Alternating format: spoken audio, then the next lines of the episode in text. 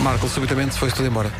E como é São Valentim, vai ser um tete a tete este Homem que Mordeu o Cão. Vou ser só, só eu e tu. Está uma grande loucura aqui no Está estúdio. uma loucura, está uma loucura a este Sai, lado. é um entra e sai. Espera aí, tens que fazer aqui um compasso de espera porque a própria Rita não avisei que nós íamos começar e Pois, pois, pois, pois, pois. E portanto nós vamos fazer aqui um introito que é para depois É todo, é todo o vídeo estar disponível. Mas olha, Marco, hoje vieste muito bonito. Pois, com a tua eh, camisa preta. Foi- mas é- o problema desta camisa é que é uma camisa onde adere pelos de cães que estão em Espanha, estás a perceber? Não, mas não se nota, não mesmo se nota. quem- não, não é preciso o- os cães estarem sequer aqui nesta podem, podem estar tipo em Itália e, e mesmo assim os pelos vêm aqui ter.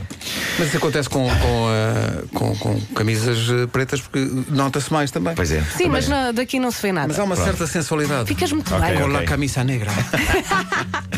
Bom, estamos. Rita, estamos a. Ok. Na, na, na, Ah, ok. Título deste episódio: Domine-me, Senhora Polícia, como se dominava no século XVIII. É um bom título, não é? É. É ótimo título. Pois é. Eu vou contar a história que segue por duas razões. Eh, uma porque é uma triste ilustração do mundo em que vivemos, mas confesso, também por causa do nome do protagonista. O protagonista desta história chama-se Wilson Macareno. E eu, por definição, não. conto automaticamente histórias envolvendo pessoas cujos apelidos sejam extremamente parecidos com êxitos fugados da música latina dos anos 90. Wilson Macareno. Wilson Macareno. Eu anseio. Epá, Macareno, parece- anseio porque apareça uma notícia envolvendo um sujeito chamado Armando Acereré. Mas agora a sério, esta história é insólita. Passou-se num subúrbio de Seattle, na América, eh, à noite, perto, eh, à, noite, pela janela da, da- da sua casa, Wilson Macareno viu que um tipo com péssimo aspecto estava a tentar arrombar os carros da vizinhança, eh, incluindo o do próprio Hey Macareno! Ah!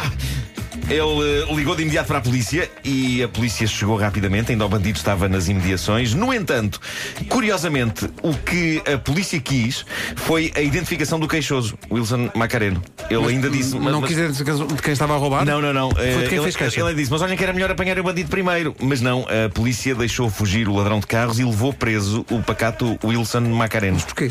Porquê? Porque era um imigrante ilegal. O homem é natural das Honduras, de onde fugiu em 2004 para escapar à violência, não tem qual- qualquer cadastro, trabalha como carpinteiro, tem três filhos, todos nascidos na América, e o erro fatal deste homem foi ligar para a polícia a queixar-se de um assaltante. E portanto a polícia prendeu. Algemaram-no, meteram-no no carro e agora está preso e possivelmente prestes a ser deportado. Já o ladrão de carros continua alegremente a roubar, porque é um americano legal. Legal, tirando, tirando a parte dos roubos, mas de resto está tudo bem. E na Casa Branca ouve-se That's the way. Uh-huh, uh-huh, I like it. Exato. A América claramente não é a terra das oportunidades. Veja-se o que aconteceu a uma polícia de New Jersey. Ela foi despedida há uns dias depois de ter sido feita uma descoberta inesperada. Alguém viu um vídeo dela. Filmado ainda antes dela ser polícia, que revelou que antes desta sua atual profissão de polícia, ela fora atriz de filmes para adultos. Mas, atenção, de um tipo específico de filme para adulto. Ela era Dominatrix. Ah. Tinha uma personagem que açoitava e torturava alegremente senhores e não só fazia filmes, como recebia cavalheiros na sua própria masmorra. A ironia disto é que ela apanhou o gosto pela autoridade nessa fase da sua vida. Exato. Foi o seu trabalho como dominatrix que a inspirou a ser polícia. É um trajeto profissional que não deve acontecer muitas vezes, mas eu sinto que as forças da lei deveriam mostrar um pouco mais de gratidão e apreço pela indústria de diversão para adultos. É provável que, sei lá, pessoas também já tenham seguido uma carreira na enfermagem à conta destes filmes. Eu acho. É talento. Bom, eh, para terminar, foi descoberto em Inglaterra um livro fascinante, é um compêndio de dicas para a intimidade dos casais. É um livro datado de 1720. O livro chama-se A Obra-Prima de Aristóteles, completa em duas partes, a primeira delas contendo os segredos de uma geração. Opa! Ah, adoro títulos curtos. Isto é o isso. título. Isto é o a título. isso. Ah, consta que na altura o livro foi banido devido ao conteúdo escaldante, mas a verdade é que alguns conselhos ainda continuam válidos, como por exemplo este: ah, não vá para a cama com animais. Ah, sim, sim, sim, sim. Continua a ser um bom conselho.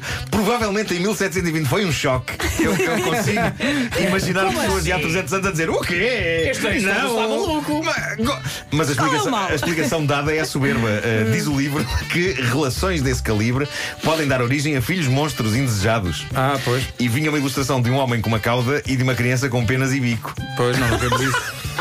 Sério? Olha. Depois, outro, outro conselho deste livro: coma as coisas certas. Uh, os homens, diz, diz o livro, isto é uma citação do livro: os homens que querem ter semente forte e abundante devem comer apenas vegetais com raiz e pássaros que cantem.